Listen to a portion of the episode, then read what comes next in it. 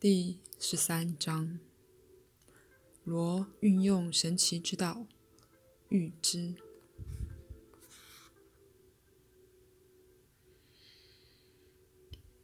晚安。如果你先阅读过你读到的那篇文章，然后在一种半醒半睡的状态，创造出你对一篇小说的想法，并且充满了对那母亲的特性描写。那么你会说整件事涉及了因与果？科学可能会承认，小说的想法本身是极具创意的，是当心智用经验作为创造的原料时，一个心智在活动的例子。但是，当然，你是在读到那篇文章前就先有你的经验的，而这样的事发生时，科学就随即宣称。那两件事根本彼此不相连，反倒是巧合模式的结果。而以你们的说法，不论是只涉及了一分钟、十分钟、一小时或两小时，你都是在事前对你还未实际接触的一条标题先有反应。你具创意的反映了用预知的故事作为你要写一篇小说的基础，你把它转变成艺术的目的。当你躺在那儿时，刚刚的在你的意识、平常的意识之下，你觉察到自己在小睡前并没有把报纸拿进来。你本来有拿进来的习惯，而几乎是在一种梦的层面，你懒散地猜想着报纸里会包含了什么故事。如你曾怀疑的，在故事里包含意愿的混乱，是与你最近曾处理的医学概念有关。挂号。为个人与群体事件的本质写额外的注，以及一位医生写的那本书挂号。而你也看出，在此有一个绝佳的小说点子。除了别的之外，他还可以将那些想法带入重要地位。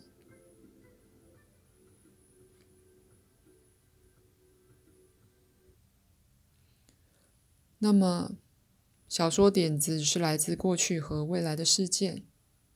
虽然你很快就会追上那些未来事件，你的心智直觉地组织那所有资料，以一种全新的方式将它放在一起。有时，当这种事件发生，预知性的扳机被实质的发动时，甚至没能被认出来，因为它在事前太早就发生了。你是以一种具创意的方式组织精神和实质的事件，在这例子里设计了一一篇小说。因为虽然那观念强烈的设计了头像，却延伸过一段时间，而使得文字描述变得必要。你用到了神奇之道，你提到自己有自然的形式和展现能力，那些能力是你们社会大半不予承认的。那一类虚如闪电的组织，经常在身体内进行着。当它处理你会或不会对之其反应的可能景象时，报纸上的文章中所论及的事件本身，指向同类的神奇关联。事件中的年轻人细胞，永远在彼此沟通中，而在这样一个重聚所需的所有因素，都在那神奇的活动层面发生。知性上有意识的那些男孩子完全不知道他们是三胞胎。你个人是活在一个有丰富创意点子的世界里，你的知性是觉察到那一点的。他习惯于深具创意的工作，聚焦的知性的确能启动直觉能力以及疗愈能力，所以你能得到你灌注在它上面的东西。知性是个重要的组织者。纵使他并没觉察到他的最佳想法常常由之浮出的神奇活动层面。这是一节非常短的课，不过当你观察世界的事件，比如说当今的世界局势时，试着去扩大知性所及的范围，因此你就能将世界事件认作是对未来与过去的触击反应。而于现在形成的活生生多重次元小说，以你们的说法，未来对过去的冲击，或不如说，未来对现在的暗示，是极为重要的。而这种预知反应，就与你通常认为对过去事件的反应一样重要，众多且真实。这将现今的世界事件放在一个全然不同的角度里。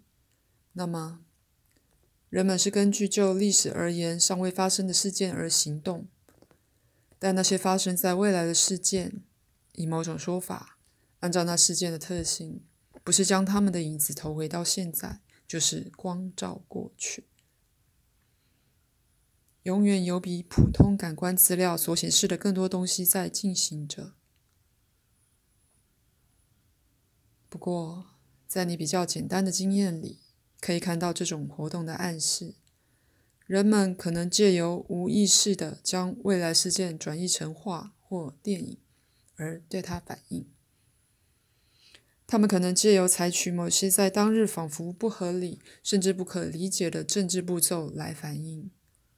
那些步骤只有事后来看，其逻辑才会出现。当然，这同样的事发生在人类行为的所有区域里，同样也发生在动物甚至植物的行为里。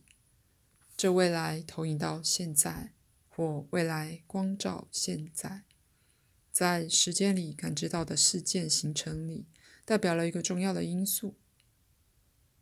以另一种方式来看，那三胞胎是在他们的过去对现在才。追上他们的未来事件反应，因此，他们过去任何片刻的每个行为，都是在他们原先分离这件事和未来重聚这件事之间的一个张力，一个创造性张力的结果。我并不是指那重聚是不可避免或注定的，但你可以说，那可能性的活力放大了原始的张力。不论是就创作上的努力或身体的情况而言，我要鲁伯将所有这些应用在他自己的情况上，因此他会开始了解，他能在现在开始对一个未来的复原反应。他可以看到一些放下的时段是多么重要，而你的经验则发生在当你近乎睡着，却只是放松，没有忧虑。而知性在自由流动的时候，你没在阻碍他。知性暂时脱出了局限信念的束缚，自然的利用且选择利用神奇之道，去答复一个非常单纯、现已遗忘的知性问题。在今天的报纸里，可能有什么新闻呢？通常的答案或通常用来获取答案的方法。在当时都不方便，因为你并无意爬起床走到外面去拿报纸，因此可以说是知性自个儿按下了神奇之道的钮，以可能的最叙述且最容易的方法弄到资讯。不过，他并没光给你标题，纵使标题和故事也都是以快得令你跟踪不及的方式感知的，你所觉察的。是你自己对那资料的反应而生的创造性幻想。且说不去管它的话，知性常常会就以这种方式解决问题。当他被容许去这样做，当你忘记大家假定什么是可能，又什么是不可能的，当你忘记你的心智假定该是平凡且狭隘的时候，这一节课就到此结束。祝你们晚安。